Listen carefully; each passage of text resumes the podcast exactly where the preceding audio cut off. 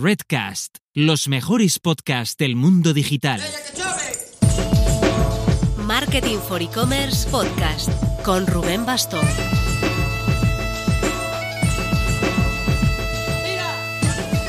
Hola marketers, no sé cuál será vuestro caso. Nosotros vivimos en una especie de sprint de reuniones para enfocar proyectos y planificaciones para 2021, como si cada día quedasen horas antes de que el mundo cerrase por vacaciones en Navidad. La semana pasada lanzamos en nuestro YouTube un vídeo donde resumimos en 8 minutos 12 tendencias que para nosotros van a marcar el marketing digital en 2021. Os lo dejamos en notas. Para esta semana, el jueves 10 a las 5 de la tarde, tenemos un webinar en el que hablaremos con gente de Worten, de AliExpress y de Lengo sobre cómo se ha desarrollado la campaña del Black Friday y más hacia adelante sobre cómo enfrentar y preparar la próxima campaña de Navidad. Ya somos más de 150 apuntados, os dejamos también el enlace para que os unáis.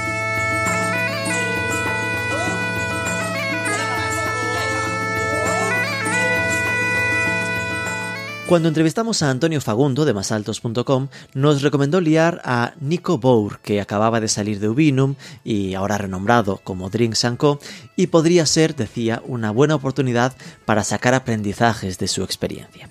Ahora está en Codely.tv, un proyecto de formación para desarrolladores, pero vamos a poner el foco en radiografiar su trayectoria con Ubinum, cómo lanzó el proyecto, lo que le costó ponerlo en rentabilidad positiva, la presión de las rondas de inversión y el proceso de venta a Pernod Ricard. Más que nada porque habitualmente nos centramos en mimar los nacimientos de los proyectos, pero pocas veces pensamos en cómo se cierran, qué opciones hay y cómo llevarlas a cabo. Vamos con Nico Bour, pero antes... Igual que hay que imaginar las posibles salidas de un negocio, hay que imaginar hasta el final todas las casuísticas que puede encontrarse un cliente antes de comprar en tu e-commerce y facilitarle la vida. Para ello es importante que le ofrezcas varios modos de pago para que el cliente escoja el que prefiera o el que necesite.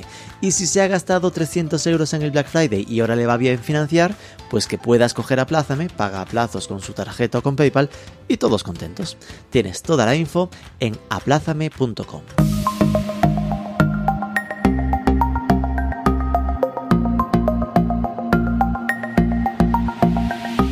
Nico Bour, muy buenas. Muy buenos días. CEO actualmente en Codely.tv, Codely con Y.tv, ex CEO y co-founder de Ubinum, 11 años empujando en un e-commerce de vinos y ahora en Codely, que es un salto a formación para programadores. ¿Qué pasó? ¿Te cansaste del vino o del e-commerce en general? No, no, del vino no me canso nunca, ¿eh? ya se ve aquí detrás, como tengo unas cuantas botellitas, nunca faltan en, en mi casa. No, no, no me he cansado, aparte soy hijo de familia bodeguera eh, en el sur de Francia, así que el vino formará parte de siempre de mi, de mi ADN ¿no? y de mi, de mi familia. No, básicamente yo creo que cuando decides cambiar de, de proyecto, lo más fácil eh, es reutilizar todo lo que ya lo que ya has aprendido, ¿no? Es decir, y a mí me apetecía después de 11 años, que son muchísimos años, yo mi récord en una empresa era un año y medio, dos años, así que 11 años para mí es una barbaridad me apetecía hacer un, un reset y, no volver a empezar porque sigue siendo e-commerce, aunque diferente por suscripción y tal, pero me apetecía hacer un, reset y, y, y, volver a empezar y volver a aprender, ¿no? Entonces creo que volver a aprender es algo maravilloso y nunca es tarde para, para seguir aprendiendo. Mi idea es hacer eh, un recorrido, ¿no? Por tu experiencia en Ubinum, porque al final lo habitual es que la gente piense mucho en los principios, ¿no? Es decir, ok, hay que montarse un e-commerce, que esto es tendencia, pero no suele pensar tanto en los finales, en lo que son las estrategias de salida de un proyecto, ¿no? De si esto va mal o si me canso, si me aburro, eh, ¿cómo va esto? Eh, ¿Cómo se cierra un e-commerce o cómo se vende, como fue un poco este caso, ¿no? Por abrir un poco boca, porque haremos un poco esta revisión, ¿cómo fue tu salida? ¿Satisfecho o frustrado? Bueno, yo creo que yo creo que satisfecho al 200%. Es decir, creo que hay mucha gente que dice que uno nunca se arrepiente de vender cuando tiene la oportunidad y muchos se arrepienten de no haber vendido cuando han tenido la oportunidad, ¿no? Y eso creo que es totalmente cierto. Eh, mientras en ese sentido estoy súper contento. Eh, porque creo que justamente eh, hemos hecho un proceso muy, muy, muy correcto, muy, muy sano eh, y se ha hecho la transición que se tenía que hacer pues para que mi salida fuera lo más correcta posible y que me sintiera bien conmigo mismo y frente a los que me han comprado. Con lo cual, en ese sentido, nada que decir. Lo veremos más adelante. Porque voy a hacer un poco eh, seguimiento ¿no? de, de, un artículo tremendo que publicaste en Medium, en tu Medium personal, que lo dejaremos en notas por si alguien quiere revisarlo, que, donde cuentas un poco toda la historia ¿no? del proyecto. Viajamos entonces para empezar a 2008. En aquel momento trabajabas en eDreams, pero decías que eso no te llenaba. ¿no? Al final yo leo eso y lo que pinta es el perfil de emprendedor nato, de que le gusta empezar cosas pero no quedarse demasiado tiempo. Y, y lo que te encuentras es que emprendiste y lo que decías, ¿no? Aguantaste eh, 8 11 años, ¿no? Eh, y siendo emprendedor nato, claro, me generaba duda de por qué había sido el vino. Ahora lo entiendo más, ¿no? Te venía un poco de familia la parte del vino, ¿no? Correcto, sí, sí, sí, el vino me venía de familia. Quise mezclar la parte más personal y la profesional, porque yo sobre todo vengo del mundo digital, del mundo, del mundo online, ¿no? Siempre había hecho, siempre, toda mi carrera la he hecho en el mundo digital. Y entonces decidí unir las dos cosas. No sé si es una buena, una buena cosa, pero bueno, es lo que hice. Al final, cuando tú quieres emprender, o yo por lo menos en el 2000, hace un montón en el 2000, 2008, tenía 200.000 ideas al día, ¿no? Mi cabeza era un torbellino y era incapaz de centrarme en, en, nada. Y creo que justamente una de las grandes dificultades cuando uno quiere, quiere emprender es justamente eso, eh, que te quedas, eh, bueno, que tienes que tomar una decisión. Y entonces al final, oye, pues tengo una Poner foco, ¿no? Poner foco en una idea, trabajarla y en ese sentido ver si, si esta idea tiene futuro y a partir de ahí meterle caña. Y eso es básicamente lo que, lo que hice. Podría haber sido esta, como podría haber sido otro, ¿no? Al final lo, que, lo clave es la, es la ejecución y bueno, y, ahí, y, y, empezamos con esto y al final un poco la idea con la cual empezamos no tiene nada que ver con la idea con la cual acabamos, con lo cual eso tampoco quiere decir gran cosa. Y teniendo ese perfil de emprendedor inquieto, 11 años en el mismo proyecto, ¿no te quemó en el proceso? Es decir, ¿no hubo ventanas a los 3 años, 5 años que decías salto de aquí o estabas demasiado atado ya? Bueno, es una buena pregunta que creo que nunca me han, hecho antes, así que bueno, felicidades por la pregunta. Eh, a ver, si te soy honesto, eh, sí, hay momentos en el cual lo más fácil es, no, no, no sé si la palabra es dejarlo, pero decir, oye, son muchos años, mucho esfuerzo, eh, pero justamente creo que uno de los elementos más importantes de un emprendimiento es la tenacidad, ¿no? Es decir, el compromiso. Pero creo que hay un, otra vez otro post buenísimo de Iñaki Arrola, ¿no? De, de uh, poner las fechas de cuántos años necesitas para vender una compañía. Si ese es el hito, ¿no? Sí. Pues creo que lo mínimo, mínimo, eh, sin contar la nevera roja, que es un caso muy excepcional, eh, son de mínimo 8 o 9 años, ¿no? Entonces, entonces, normalmente está más bien entre los 10 y los 12 años para poder, digamos, hacer crecer tu compañía, tu marca, tu servicio y, y, poder vender la compañía y tener un éxito, ¿no? Entonces, wow, es un salto, es, es un salto bestial, 10 años en una compañía dándole caña. Yo siempre digo que emprender es como hacer eh, una maratón, pero siempre corriendo los 100 metros lisos, ¿no? no, no nunca paras. Mm. Corres mucho, pero nunca paras, ¿no? Entonces, eso es, es cansino de sí, sí, pero compromiso con mis socios, mis socios, mis los co-founders, ¿no? Y compromiso con socios inversores y con todos y con el equipo. A veces lo podías pensar, pero, pero bueno, esto lo quitabas de la mente y de va, va, seguimos a ello y lo seguimos dando todo, ¿no? Entonces, uh, sí. al final recapacitas en cualquier momento de duda. Por si alguien no, no, ubica, no ubica, ¿no? No conoce mucho Ubinum, cuéntanos cómo nació el proyecto y cómo acabó cuando tú saliste de, de, él. Básicamente, cuando decidimos montar el proyecto, 2008, Facebook existía, me voy a poner muy tarde, pero Facebook existía. casi. Pero, pero Facebook era muy famoso, o empezaba a ser muy famoso en las universidades americanas, pero no era nada de, de, de, de no era ningún proyecto global, no había eh, Instagram, había mucho MySpace, habían otras, habían otras eh, redes sociales, Twitter empezaba a pegar. Pero Twenty por aquí. Twenty por aquí. No era ni de coña lo, lo, que, lo que es hoy el mundo a nivel de redes sociales. Entonces, y había mucho auge de las, en ese momento de las redes sociales verticales, ¿no? Es decir, por, por algún tema en concreto, generar una comunidad para hablar de un tema, ¿no? Entonces, un poco la idea que con la cual empezamos el proyecto era mucho una red social, red social en torno al mundo del vino, ¿no? Entonces, generar comunicación, debates y a partir de ahí ganar dinero pues, con servicios extra o con elementos publicitarios. Después de un análisis de, de, de, de mercado, nos dimos cuenta que esto pues, no iba a funcionar. Eh, y entonces ya lo movimos haciendo un símil a lo que es un TripAdvisor del mundo del vino, ¿no? Era intentar crear pues una comunidad, pero más enfocada al producto y a partir de ahí el modelo de negocio era lo que es conocido como la afiliación, ¿no? Modelo anterior a, TripAdvisor, que era si tú te interesabas por un producto, entonces automáticamente te enviamos a una tienda para que acabases de comprar el producto y entonces nosotros cobrábamos una comisión eh, de, de, esas ventas. ¿no? Y así es como empezamos. Y así es como casi nos, nos, estampamos, ¿no? Porque básicamente al cabo de un año, un año y medio nos dimos cuenta de que esto no funcionaba, ¿no? Teníamos un modelo de negocio basado en tres KPIs muy claros, ¿no? Captación de tráfico, clic en botón de me interesa el producto y la tasa de conversión en la tienda afiliada, eh, pues entonces, y este último KPI, pues no funcionaba, ¿no? Teníamos un objetivo de más o menos en el business plan de un 3% de tasa de conversión y el 3% era alto, además. Bueno, pero la gente ya había clicado en me interesa el producto. Entonces, sí, sí, iba, iba, convencida. Sí, el funnel ya estaba, ya estaba encaminado, ¿no? Pero, pero la tasa real, o la tasa que teníamos nosotros, era de un 0,3%, ¿no? Entonces, era un 90% inferior. Entonces, el primer KPI iba bien, el segundo KPI iba bien, el tercer KPI era desastroso. Y era el KPI más, con perdón, más jodido, porque no podíamos cambiar la usabilidad o la marca de las tiendas afiliadas. Yo no me puedo meter en terreno ajeno, ¿no? Entonces nosotros cuando empezamos el proyecto dijimos, nunca haremos e-commerce. Y al final, y al final empezamos el business y al cabo de un año dijimos, wow, o hacemos algo o nos vamos a morir.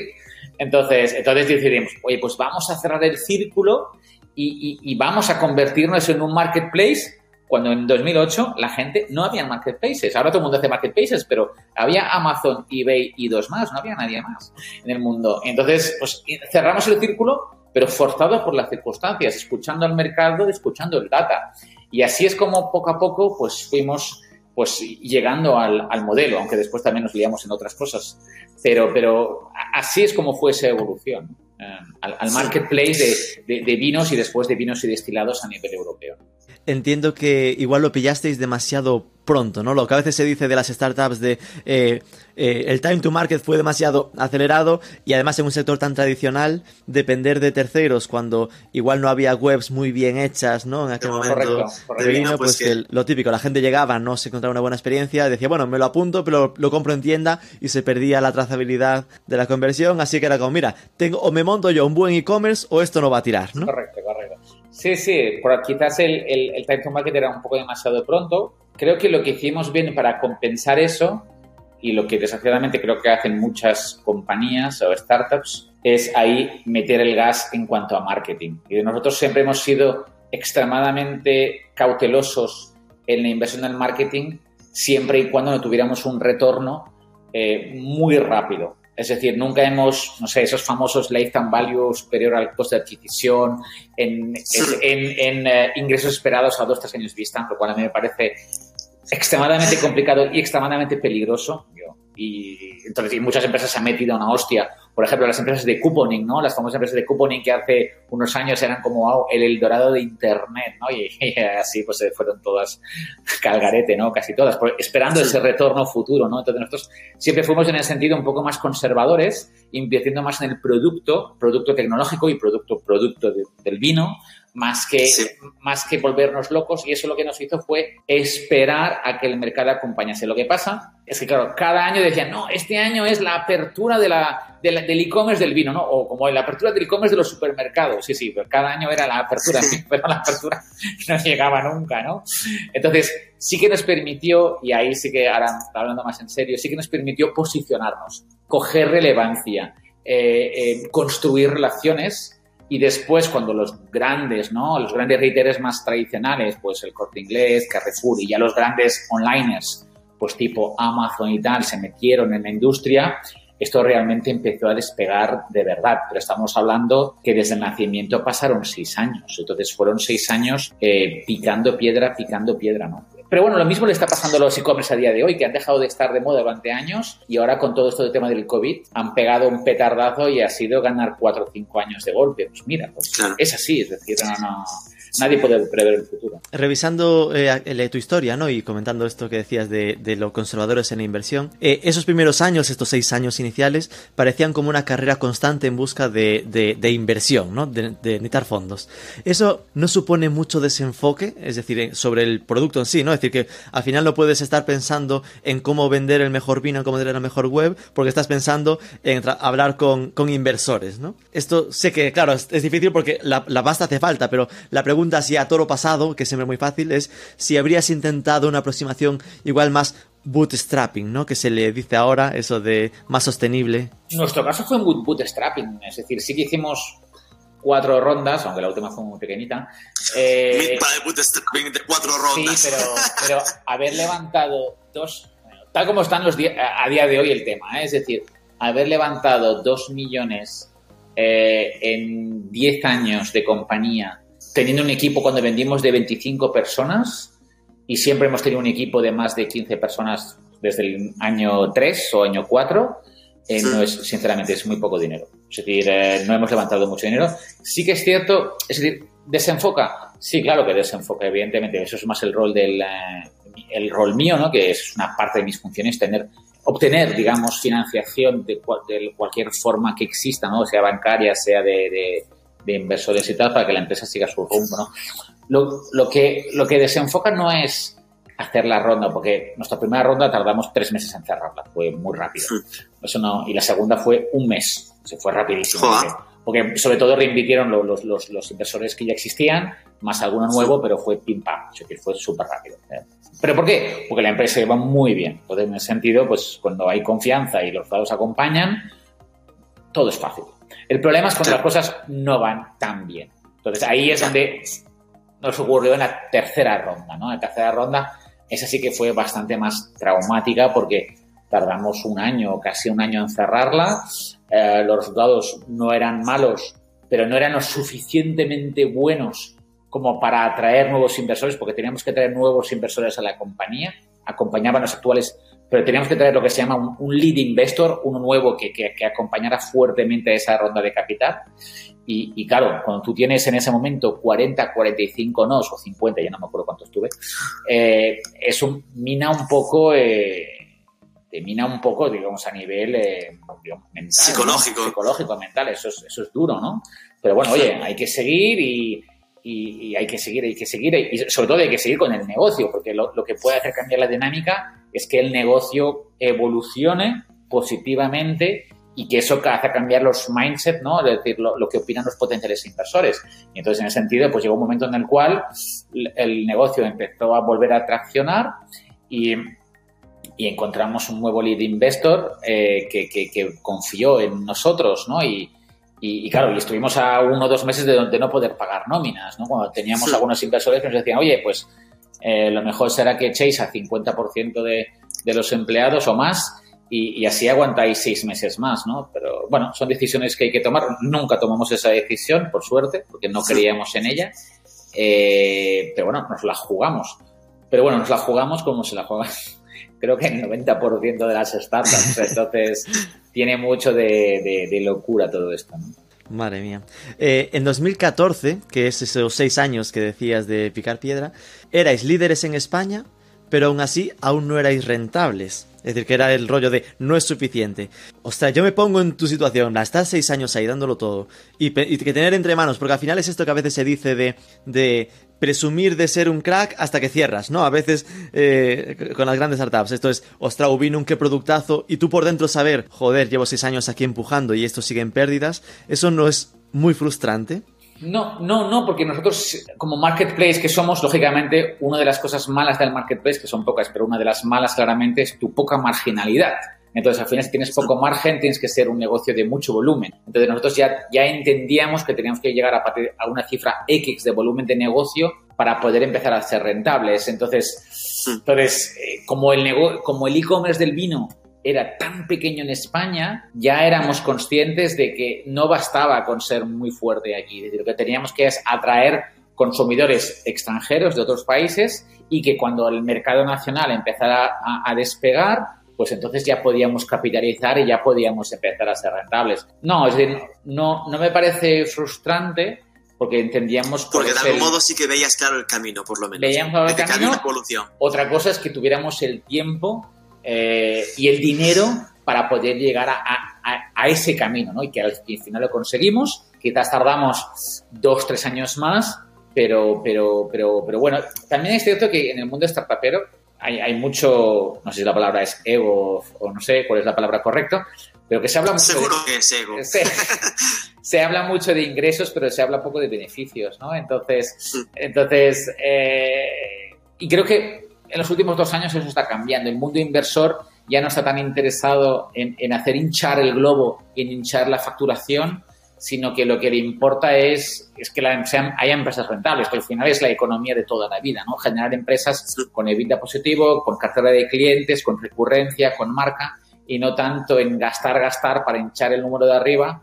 Y eso es bueno, y eso es sano. Entonces, creo que como todo nuevo sector, el sector se está reencontrando con elementos más tradicionales, ¿no? Y, y, y eso al final, eh, pues es súper positivo, ¿no? Para, para, todos, ¿no? Y para la industria. Y también para el, para, para, para, el, para el emprendedor, porque a veces el emprendedor se puede estar equivocando y forzado a tomar una serie de actuaciones porque le están presionando para captar mucho dinero y, le, y hacer muchos ingresos, pero claro, yo siempre digo una cosa, es quién paga la... Aquí esto funciona hasta que alguien te pague la fiesta.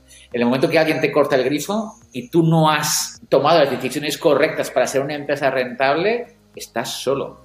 Entonces, eh, está muy bien que te digan cosas, pero el emprendedor tiene que seguir su camino. Sí, sí, te, te, te, te hinchan la oreja con muchas cosas, pero, sí. pero tú sigue tu camino, que al final el barco es tuyo. Entonces, eh, es complicado.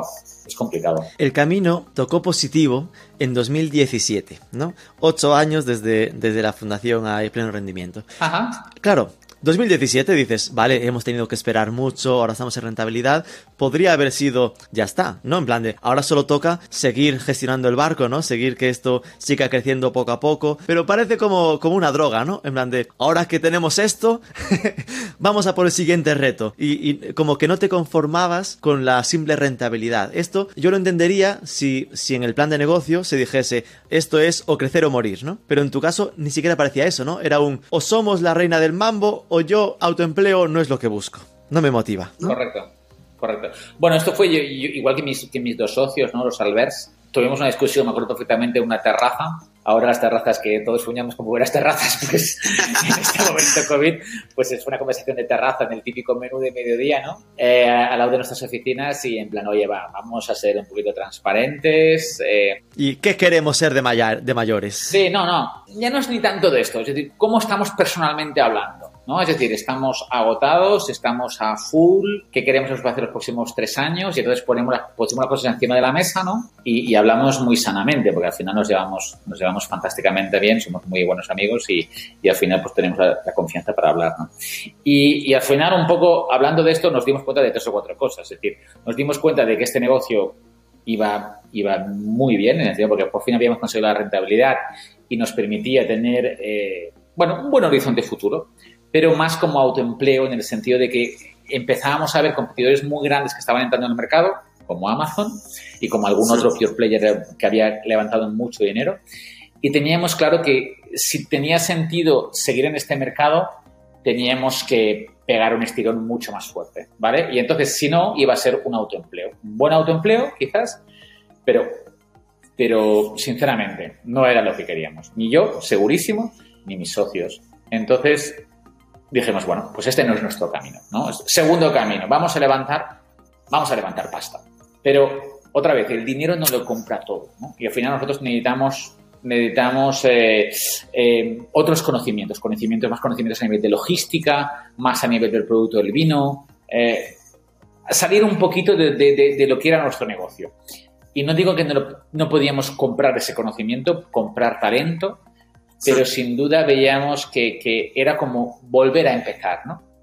Y después de 10 años, volver a empezar, o no, volver a empezar, no, no es sencillo. Es decir, tienes que, hostia, y aparte teníamos muy bien controlado a nuestros inversores, porque teníamos un, bueno, un contrato que nos daba mucho poder, y entonces si, si levantábamos una ronda grande de unos cuantos millones, básicamente lo que iba a cambiar era todo dentro de la compañía. Íbamos a ser muchísimo más dependientes de los inversores y a nivel contractual íbamos a estar pues, pues totalmente mañatados, ¿no? Entonces, después de 10 años, ¿queremos estar mañatados de una forma que no lo hemos estado en los 10 años anteriores? Es como, wow, es decir, no, no, no, no, no, no lo veo. Y la tercera opción y la más lógica es, de, a ver, entendiendo que la segunda opción es la buena, eh, porque es lo que queremos para nosotros, para la marca y para los empleados, eh, ¿por qué no nos intentamos aliar con alguna empresa grande, enorme, que tenga nuestra misma visión y, eso es lo que planteamos, ¿no? Dice, oye, pues vamos a muerte al mercado y porque ahora que la empresa es rentable, ahora que la niña se convierte bonita, eh, vamos a, intentar buscar una alianza en el mercado, sea una joint venture o sea una venta de una compañía, ¿no? Y, entonces, y eso al final es, lo que, es la decisión que tomamos. Sí, pero fíjate, ¿no? Porque una joint venture, ok, os mantendría el control, pero la venta no deja de ser eso que decías que no os gustaba de esa gran eh, ronda de inversión, ¿no? Si hacéis una gran ronda de inversión, entran con 40 millones y te diluyes. Entonces tienen más poder que tú, obvio. Si vendes a Pernod Ricard, oye, también pierdes el control porque manda Pernod Ricard, ¿no? Sí, sí, sí, sí, lógicamente, y eso entendíamos lo que era, ¿no? Es decir, no, lo- lo- pero lo asumimos, lo decimos, es decir, yo creo que un- cualquier empresa o cualquier proyecto, sea el que sea, tiene sus momentos. Y entonces nosotros entendíamos que para el proyecto, eh, para la marca Ubinum, era mejor, mucho mejor, que el proyecto pasara a otras manos para cambiar totalmente eh, la evolución del negocio. O nosotros habíamos llegado a un momento que no, tenemos que pasar al siguiente nivel. Y entonces el siguiente nivel tenía que ser aliarse con otra compañía, ¿no? Y entonces nada mejor que, que Pernod Ricard en este caso, que fue quien nos compró, porque eso al final es una de las dos empresas más grandes del sector, una empresa que, que factura, eh, creo que son 13 mil millones y que gana más de mil al año, ¿no? Entonces, una empresa muy rentable, muy bonita eh, y, y- y con unas grandes marcas. Entonces, bueno, había mucho fit, había mucho fit, ¿no? El- Ahí normal, tú dices, gana mil millones al año, pasta para comprarnos tiene. Esto me interesa. Sí, no, es- eso es el problema. No, no, el tema es que nos quisieran comprar y a unas Sí. condiciones que nos encajaran.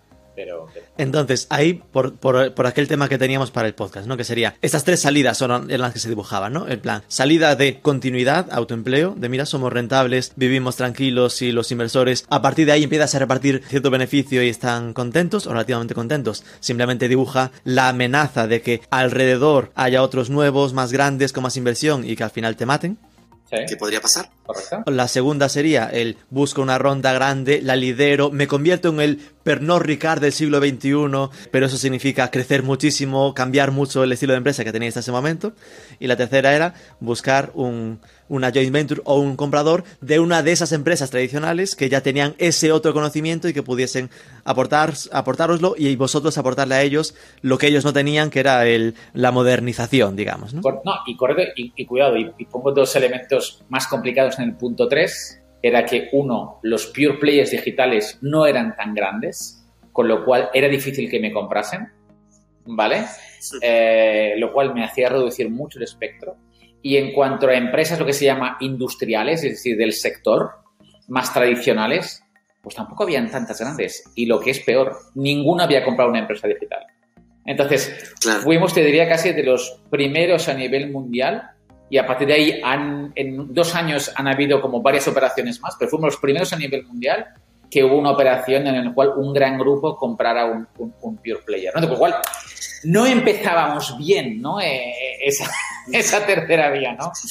No la empezábamos. era abrir el melón. Es decir, nadie lo había hecho nunca. Tenemos que ser nosotros los que, los que consigamos esta operación para que después otras les copien y hagan el mismo movimiento. ¿no? Sí, pero, pero al final es lo de siempre. Si tú te quedas sentado en tu silla esperando que las cosas pasen y no, pero como nunca ha pasado, pues, pues no lo hacemos. Pues no, tío. Es decir, puede ser que estadísticamente eh, no tengas todos los puntos a favor. Pero nosotros veíamos que est- estaba empezando a llegar el momento en el cual habían cosas que tenían que pasar. Lo que pasa claro, es más fácil cuando ya hay casos que hayan pasado en el mercado. Pero bueno, dijimos, esa es la nuestra. Vamos a muerte y, y- y- y a ver qué nos encontramos. ¿Y cómo se hace eso de ponerse en el mercado? Vale. Bueno, hay, hay- hay muchas formas de, de- de- de hacerlo. Yo, pues, puedo explicar la mía, básicamente, ¿no? Entonces, nosotros, primero, lo que teníamos claro que es el que nos iba a comprar no iba a ser español. Porque en España nos conocía todo el mundo. Entonces, eh, ya sabíamos que por volumen y por visión y tal, no podía ser alguien español. Entonces, entonces ya desde empezada, ya, vale, pues el marco de alguien comprado puede ser internacional. Perfecto. Pero internacionalmente nos conocen muy poca gente. Entonces, aunque, aunque 50% de las ventas o 60% venían del extranjero, nos conocía poca gente. Vale, Sí. entonces dijimos, vale, pues nos tenemos que dar a conocer. Tenemos que presentar la compañía, los números, cuál es nuestra visión a medio y largo plazo y a partir de ahí empezamos. Entonces teníamos dos opciones. O lo hacíamos nosotros, los fundadores, ¿vale? O en mi caso yo, pues intentando liderando este punto, o contratábamos una compañía especializada para eso. Entonces, la primera opción, hacerlo nosotros, uno, dos, dos temas. Eh, nunca lo habíamos hecho, con lo cual probablemente, no digo que no lo podamos hacer, pero nunca lo habíamos hecho, con lo cual no teníamos muy claro cuáles eran todos los procedimientos más correctos. Y dos, volviendo a lo que me decías desde el del desfoco del momento ronda en inversión, wow, eso sí que, eso sí que era desfoco tremendo. Porque la, inversión de tiempo, energía en esto iba a ser brutal. Entonces dijimos, wow, eso no nos compensa. Entonces dijimos, vamos a buscar una empresa eh, que esté especializada en estos temas y que eh, compartamos pues, forma de ser, cultura, visión y donde nos sintamos cómodos trabajando. Pues bueno, estuvimos tanteando tres o cuatro compañías, lo que en la jerga esta se llama una boutique M&A, es decir, es una empresa especializada en operaciones M&A, pero que tenga un foco de compañía que esté alineado con la nuestra. Porque al final, esto es lo de siempre, es decir, cuando tú trabajas, hago un símil con el tema de tus banqueros, ¿no? Da igual con qué banco trabajes lo que es importante es el banquero, es decir, con quién trabajas y qué esfuerzo va a hacer por ti. ¿Qué quiere decir con esto? Que si lo traspaso esto al mundo del M&A, si yo voy a hablar con eh, empresas eh, gigantes de que se dedican a esto, eh, pero que solo hacen operaciones de 100, 200 millones, por poner un ejemplo, van a poner a un junior en mi, que lleve mi, cuenta y que esa persona, pues aunque tenga muchas ganas, no es una persona relevante, no, va a morir por mí. Yo tengo que encontrar una persona que esté totalmente alineada a mi visión y que, oye, lo va a dar todo. Entonces, básicamente encontramos una compañía que pues, encajamos súper bien y el proceso, wow, no es, no es pequeño. tardamos como tres meses en que entendieran el negocio, entendieran el plan financiero, lo construyéramos de nuevo, hiciéramos todo un documento de trabajo, identificáramos a los 50 compradores potenciales a nivel eh, mundial y a partir de ahí, boom, empezábamos la ronda de contactos, ¿no? Eso lo, lo lideraban ellos. y eso ya fueron tres meses intensos, ¿no? A partir de allí eh, empezaba esa ronda de tanteo, ¿no? De, darnos a conocer y a partir de ahí, pues, em, oye, pues había gente interesada, pues ya empezábamos a tener unas pequeñas conversaciones y claro, digamos, desde que empezamos a cerrar con esta compañía de Boutique M&A hasta que cerramos, pasaron 18 meses. 18 meses. Eso es muchísimo tiempo. Es decir, es una barbaridad. Año y medio. Año y medio. Año y medio. Sí que es cierto que a lo mejor había semanas donde no pasaba nada, pero bueno, estaba, ahí el tema. Es decir, el tema estaba ahí, ¿no? Entonces, normalmente un proceso dicen que tarda eh, entre nueve meses y un año. 18 meses tardábamos, ¿vale? Entonces, eh, y de esos 18 meses, pues te diré que eh, 8 o 9 ya fue con la empresa que nos compró entre negociaciones, due diligence, renegociaciones, wow, es una intensidad bárbara. Y aparte un elemento aún más complicado, que es el tema de no poder decírselo al equipo. Creo que es uno de los elementos... Es que era lo que estaba pensando, son 18 meses de, de no decirle a nadie que estás en esto. Correcto, entonces porque al final, cuando tú eres una startup y quieres levantar pasta, eh, si tú se lo comunicas al equipo, el equipo dice, ah, pues lo normal, ¿no? En el mundillo. Es decir, eh, vale, pues más dinero, pues para hacer más en la compañía, bla, bla, bla, perfecto. Eh, pero claro, cuando tú le dices a alguien la palabra vender a un de tu equipo, por, por muy eh, tranquilo que esté, él va a empezar, wow, ¿y esto qué significa para el futuro? ¿Qué pasa? ¿Que vamos a cerrar la empresa? O, o perdona, van, van, a eliminar puestos de trabajo, van a coger gente de la, de la gente que nos compra. Claro, la gente, y es lógico, tiene dudas. Entonces, al final, como también necesitamos preparar mucha información y no sé qué y tal, eh, pues oye, pues mentimos un poco a algunas personas de la empresa porque necesitamos de su ayuda para una serie de cosas y, y les dijimos que estábamos cerrando una ronda pero nunca decíamos la palabra venta. Pero como mínimo, pues para que supieran que a lo mejor no estábamos a veces tan enfocados en el día a día porque estábamos en otras cuestiones o porque pedíamos tanta información. Para, para ellos realmente estábamos en, en la solución 2, ¿no? En, vamos a por la gran ronda de inversión, a ver si conseguimos que Pernod entre como inversor. exactamente. Sí, sí, totalmente, fue así, fue, así. Pero te más, Pernod, yo, yo, yo, nosotros ya los conocíamos y teníamos una gran puerta de entrada a nivel de contacto y dos o tres meses antes de empezar el proceso, yo ya cogí mi mochila y me presenté en las oficinas diciéndoles, señores, nosotros somos Ubinum, hacemos esto, queremos vender la compañía y vosotros sois los primeros de la lista. A partir de ahí hablamos. Por si alguien se pierde en la nomenclatura, ¿no? Porque esto al final, lo de M&A, igual hay gente que tal, es Mergers and Acquisitions, que es lo de fusiones y compras, ¿no? Fusiones adquisiciones. Una boutique especializada en hacer este tipo de operaciones de venta. Y al final, por lo que me dices, el contacto de Pernod ya era tuyo antes de trabajar con ellos. Sí, sí, sí, sí, sí, sí, eso era, ya, ya era contacto, ya el contacto era mío, pero claro, Pero igualmente te dan la, la- la estructura mental o, o el saber cómo se negocia todo esto, ¿no? eso, la negociación, claro, es que hay muchísima due diligence, hay un montón de, de- cosas, es decir, el contacto, claro, generar un contacto, un lead es súper importante, pero, pero un lead es un lead, es decir, pues hay que trabajarlo y hay que matarlo, es decir, hablando bien, es decir, que, que- que- que concluya y que, y, que, y que todo funcione, que el contrato esté alineado a tus intereses, no solo a mí, nuestros intereses de los fundadores, ¿no? alineados a los intereses de los socios, ¿no? Porque muchas veces las operaciones no cristalizan, no por no haber llegado a un acuerdo de precio, sino porque las condiciones puestas por el comprador no acaban siendo aceptadas por algunos de los socios del vendedor. Entonces, imagínate que imagínate que el fundador, los fundadores, y estás contento con el precio, estás de acuerdo con las condiciones y un socio que tienes ahí te mata la operación y te, Tiene 100%, el cabrón. y te mata el esfuerzo de 10 años, wow. Entonces, por eso, hostia, tener un buen contrato con tus socios, donde el- el- los fundadores tienen cierto poder de decisión, que te marca mucho tu futuro, porque si no, siempre tienes esa espada detrás de Damocles, ¿no? Que es wow, pero cuando llegue el momento, ¿estos estarán con nosotros o, o- o no estarán?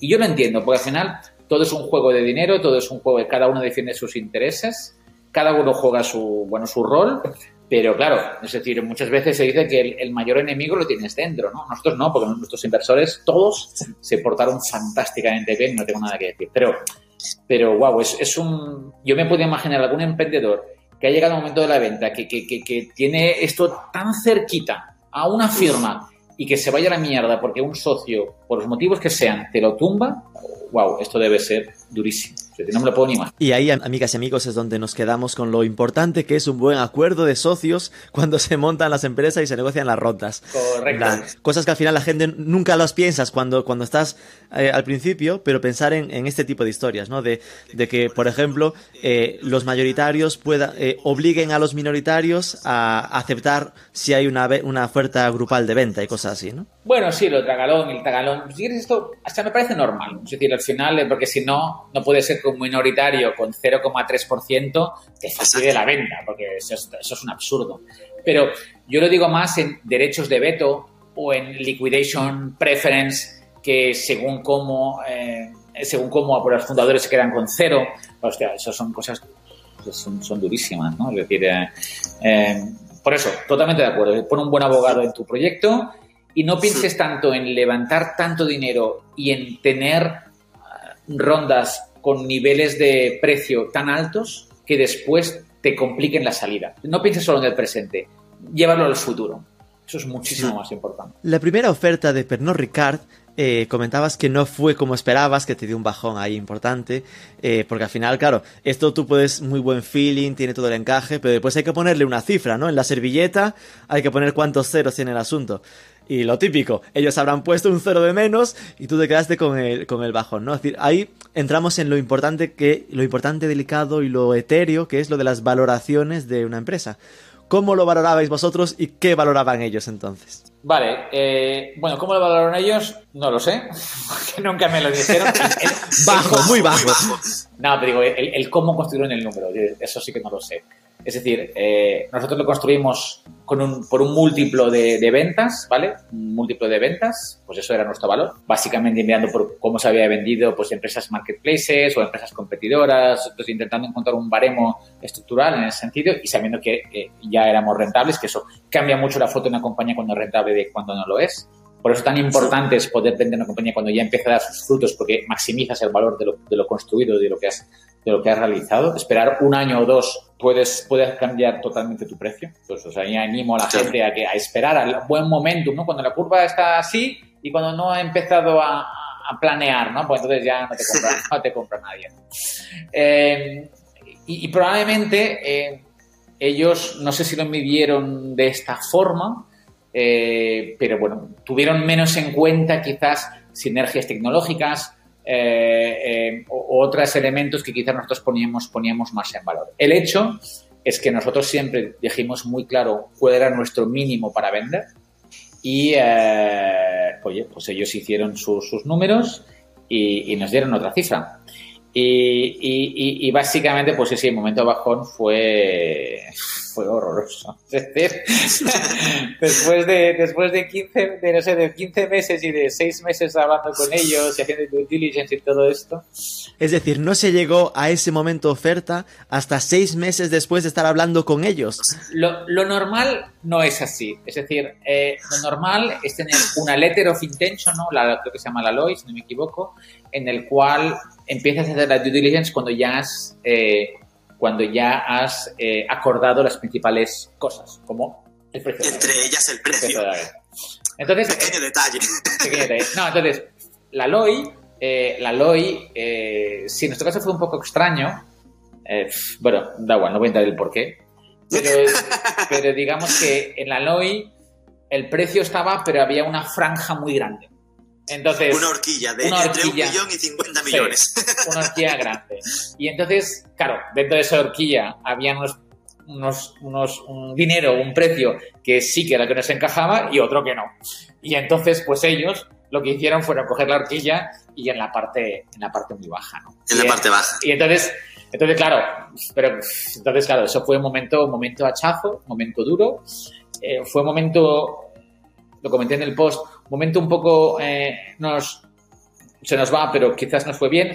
Cuando digo se nos va fue, wow, tenemos un plan B, tenemos otra opción, empresa interesada, aunque yo no lo veía muy claro.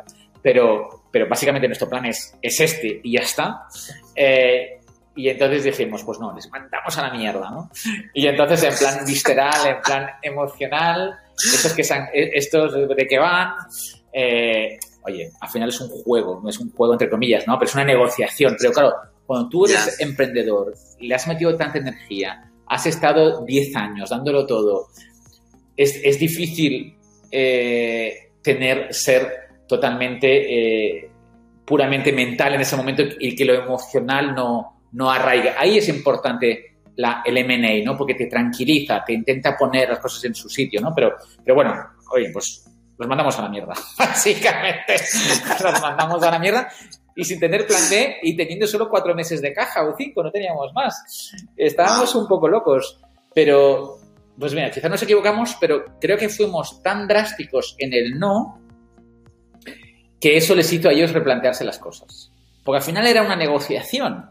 Y entonces, y, y siempre el más grande es el que más tira más abajo los precios, es el más negociador, porque al final tiene las armas para negociar. Si no me compran a mí, pues, pues compran a otro, ¿sabes? Es decir, eh, lo, lo- pueden hacer. Entonces, en ese sentido, pues fue un mes de, de renegociación intenso, pero bueno, oye, pues fue una negociación, ellos recapacitaron, renegociaron, renegociamos y, llegamos a ese punto de encuentro que, es el que nos habíamos puesto entre ceja y ceja y, y lo, lo conseguimos, ¿no? Entonces, pues bueno, acabó bien, acabó bien, pero fue esa montaña rusa eh, fuerte en el momento de la, de la, de la salida, ¿no?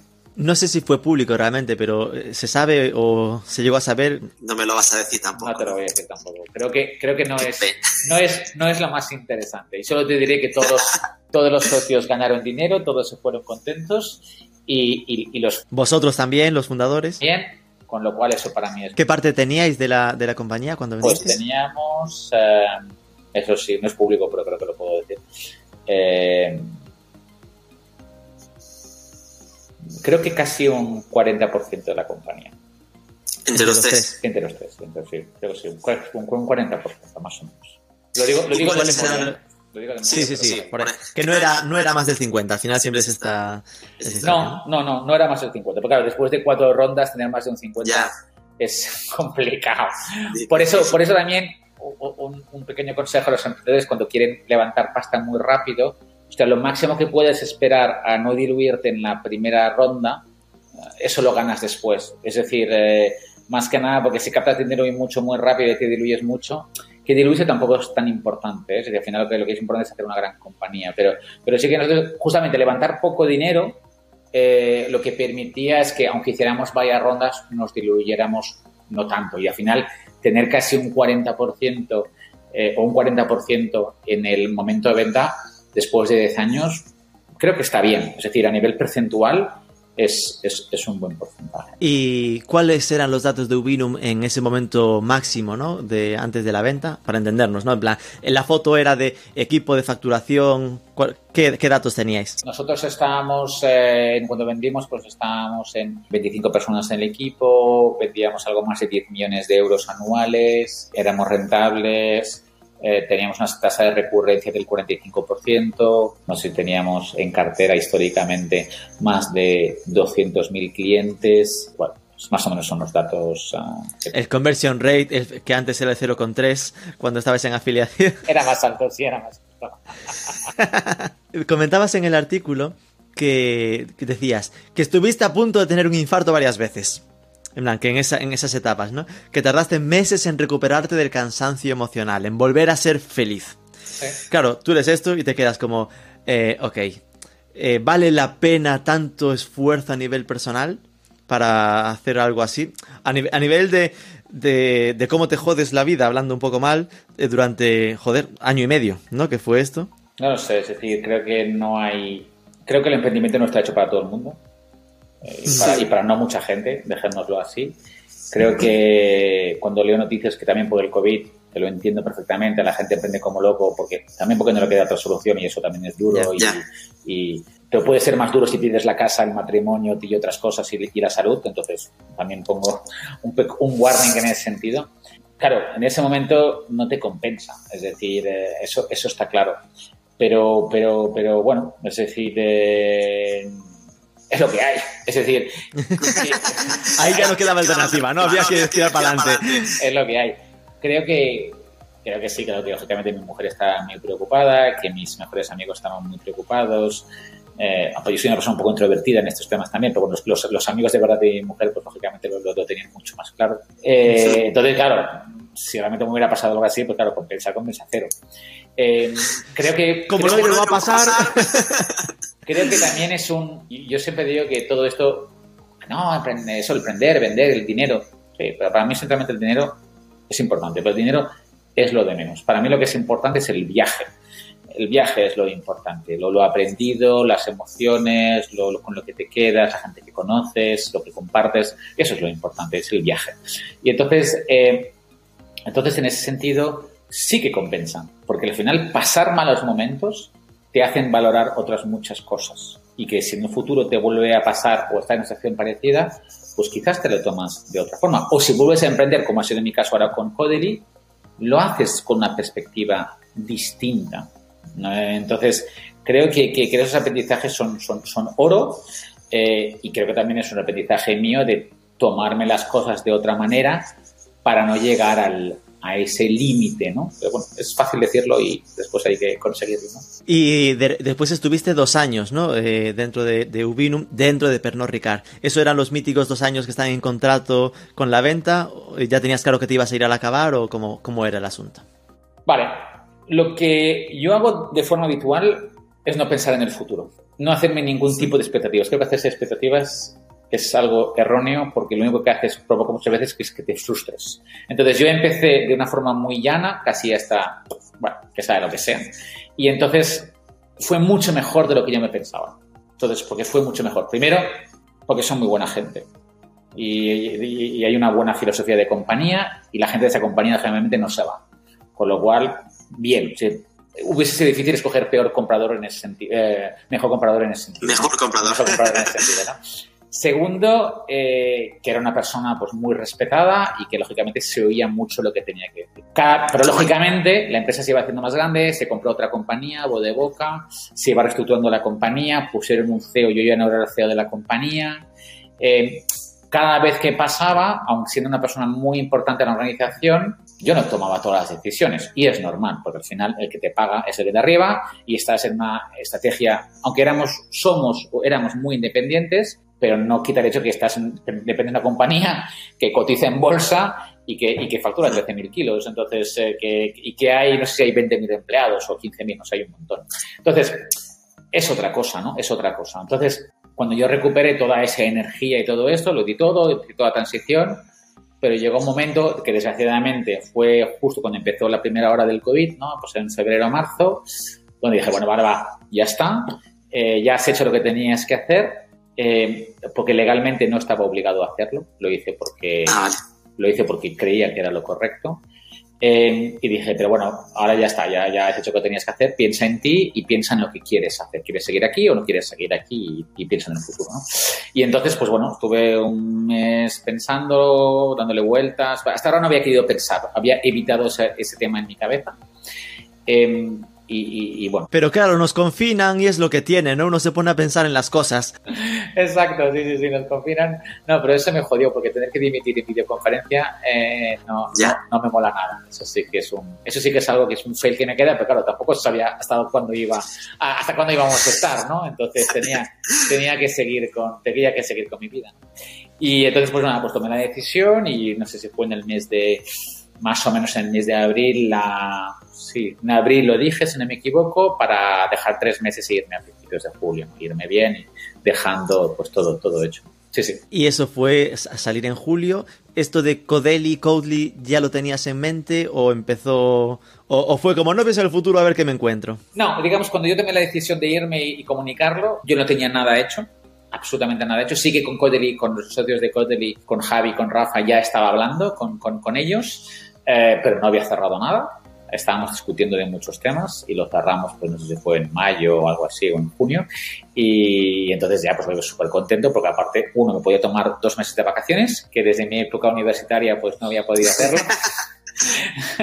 y eso, pues, eh, quizás tenía que haber tomado algún mes más, pero, pero bueno, me tomé tres meses de vacaciones, que está, que está genial. Y, y a partir del inicio de septiembre, pues estoy a muerte y a full con, con, con Codery, ¿no? Que es un mundo totalmente nuevo y súper excitante. ¿no?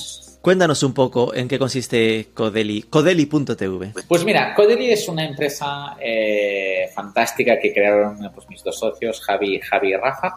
Eh, pues es una plataforma online de formación para eh, programadores de alto nivel. Básicamente, eh, o por un lado, programadores eh, o tanto de back como de, como de front que busquen eh, desarrollarse y crecer en su conocimiento, o empresas que eh, necesiten para sus equipos técnicos eh, formación continua para seguir mejorando el nivel y que eso lógicamente genere un ROI positivo después en el producto, en el talento de sus equipos y tal.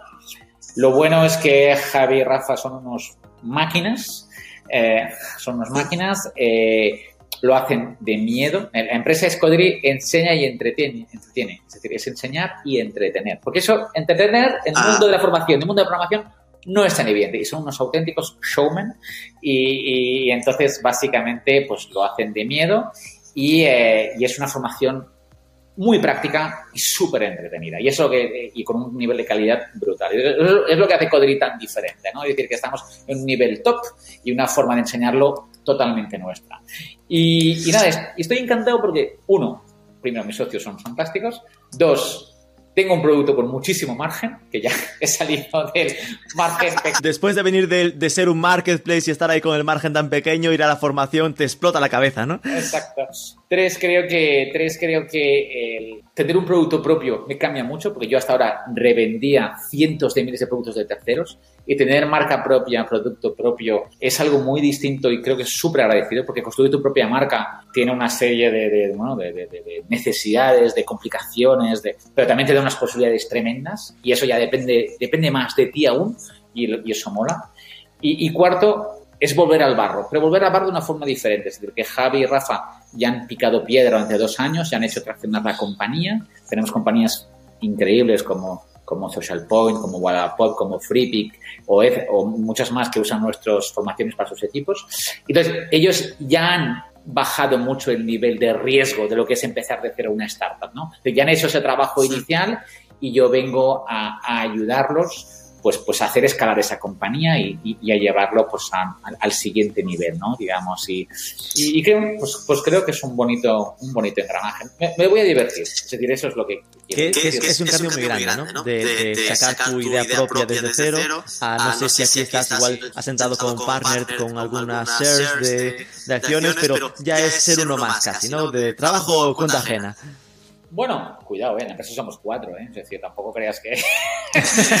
no, no, no, yo entro como socio de la compañía, soy el, el eh, con ellos eh, como, como, bueno, como, como socio y luego somos dos, dos, socios, yo y, otra persona que hemos fichado hace poco, Nuria como responsable de frontend ah, y, y, soy, pues oye, somos los tres juntos a muerte con, con Nuria y, y, ahora, y, oye, que la empresa lleva dos años, de que hay mucho por hacer y y, ellos han, sembrado fantásticamente pues lo que, lo que es ahora Kotlin. Vale, vale, me, rindo. No ha sido dar un paso atrás de, bueno, ahora voy más tranquilo, es me meto en otra, pero me meto al 100% como socio y para empujar como ellos. Estoy en el barro a tope, volviendo a hacer facturas, que hacía que no hacía una factura, estoy volviendo. Me parece muy interesante, ¿no? del proyecto de Codely, eh, algo que creo que cada vez se ve más, ¿no? Que al final, es decir, yo lo pruebo, entro, no soy programador, no soy cliente tipo, ¿no? Pero que busque el curso que busque, al final lo que llegas es, son 29 euros al mes. Correcto. Es decir, que es eso de suscríbete, ¿no? Eh,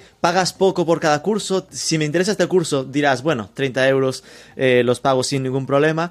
Y bueno, te mete, te cuela, ¿no? La, la, el membership site pensando en que fidelices y te quedes haciendo más cursos, ¿no? Esto para mí lo veo cada vez más y me interesa mogollón como, como modelo. No sé cómo ves un poco el ecosistema de formación, ¿no? Porque tú al final te has metido, pero no te has ido a, un, a una gran empresa de, formación, sino en una empresa súper vertical y que va a un ticket medio muy bajo de ese estilo, ¿no? Correcto. Eh, me encantan los modelos de suscripción, me encantan.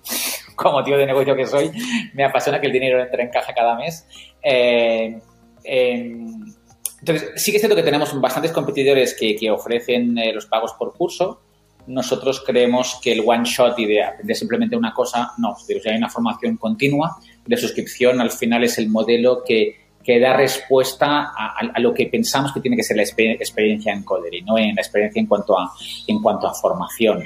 Entonces, eh, los modelos de suscripción son modelos súper potentes a nivel de, de, de revenue y a nivel de, Ahí tienes que trabajar muchísimo el engagement del, usuario. Eso también te implica muchísima presión en cuanto a la generación de nuevos contenidos, porque siempre tienes que estar satisfaciendo, ¿no? Tener nuevas necesidades de tus, de tus clientes, pero, pero sin duda creo que es el modelo eh, eh, idóneo. Y al final es un modelo muy parecido a Netflix. Al final, oye, yo me suscribo cuatro meses, hago, no sé, ocho o nueve cursos, ¿vale?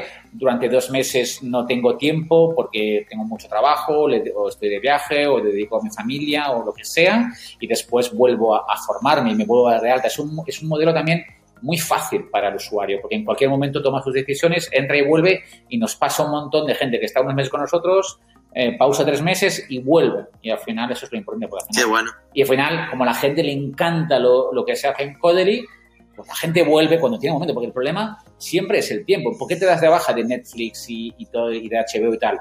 O porque ya te has comido todo el contenido que te mola, o porque no tienes tiempo. Es decir, bueno, o si no, sí, o, porque no vas mal de dinero y tal. Pero generalmente es más por esos motivos, ¿no? Es decir, eh, pues es lo mismo. Es decir, creo que hay muchas. Y que y al final digo mucho Netflix porque es enseñar y entretener. Y insisto, es decir, en el entretenimiento. Creo que el entretenimiento eh, es súper aburrido. Como era súper aburrido ir a la universidad y que te suelten el rollo, es súper aburrido a veces pues escuchar muchas cosas en internet que te sueltan el rollo de algo y, que, vale, tengo que, tengo que comerme ese conocimiento, interiorizarlo. No, no, es que formar tiene que ser divertido. Es decir, no sé si la palabra es divertido, quizás exagero, pero tienes que pasártelo bien, porque es que si no, si te lo pasas bien... No puede doler, no puede doler. No, es que si, si te lo pasas bien, lo interiorizas mucho más. Es que eso está demostrado. Entonces, si lees un libro que te apasiona, lo devoras y tal. Y si no, a veces lees libros en diagonal y no te acabas enterando de nada porque no estás concentrado. Y, y, eso es el reto. no, tiene mucho potencial. Lo mismo que los podcasts. Entiendo que al final el reto es Claro, claro. Que el reto estará al final, en vuestro caso, en estar, no sé el ritmo de, de nuevos productos, ¿no? Pero igual cada semana sacando algún vídeo nuevo, algún cursito nuevo, ¿no? Cada semana sacamos contenido y aparte hay que contenido gratuito y de pago. Tenemos un canal de YouTube con 45.000 personas que nos siguen cada semana y cada semana estamos sacando contenido justamente para esa dualidad del gratis y de lo del pago, ¿no? Porque hay que entender también la, la, comunidad, que es un elemento fundamental. Bueno, lo mismo me imagino que te pasa a ti, es decir, este estar constantemente entrevistando a gente y sacando nuevos, uh, nuevos, nuevos, nuevos vídeos, nuevos podcasts, justamente para, para, que la gente esté siempre pensando en, en, lo que estás haciendo, ¿no? Pues es, es ese engranaje. Sí, solo nos falta dar ese, ese solo nos falta dar ese pequeño saltito a, al membership site. Ah, bueno, bueno, eh, has, has, visto ahora que también es interesante todas las newsletters que están ahora verticales, que están ahora pasando a ser de pago. Mira, justamente leí ayer o antes de ayer un tío en, en Bloomberg, en Estados Unidos, que trabaja para Bloomberg eh, haciendo todo reviews de startups, mundo eh, inversión y tal, que ha dejado su trabajo para montar su newsletter de pago. Es decir, eh, sí, sí, sí. Eh, es tremendo. Es decir, todo el mundo, mundo ahora, todo el mundo hace newsletters y newsletters de pago. Eh... bueno, Nico, se nos escapa la hora. La última pregunta sería eh, si tienes alguna idea de posible entrevistada o entrevistado a quien darle la tabarra con, con esta entrevista, igual que lo hicimos contigo, que por cierto nos recomendó Antonio Fagundo de Más Altos. Vale. Pues bueno, es una buena pregunta. Eh, mira, te recomiendo dos personas.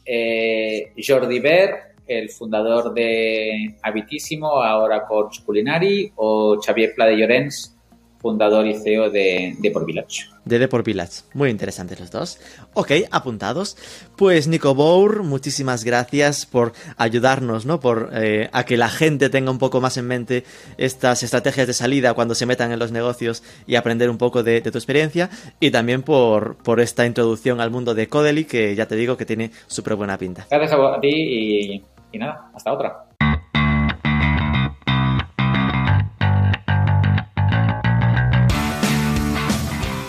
Creo que han quedado retratados los momentos durísimos y estresantes que se pasan a veces en estos procesos de emprendimiento, el jugársela a todo o nada con una ronda de inversión o negociando una venta.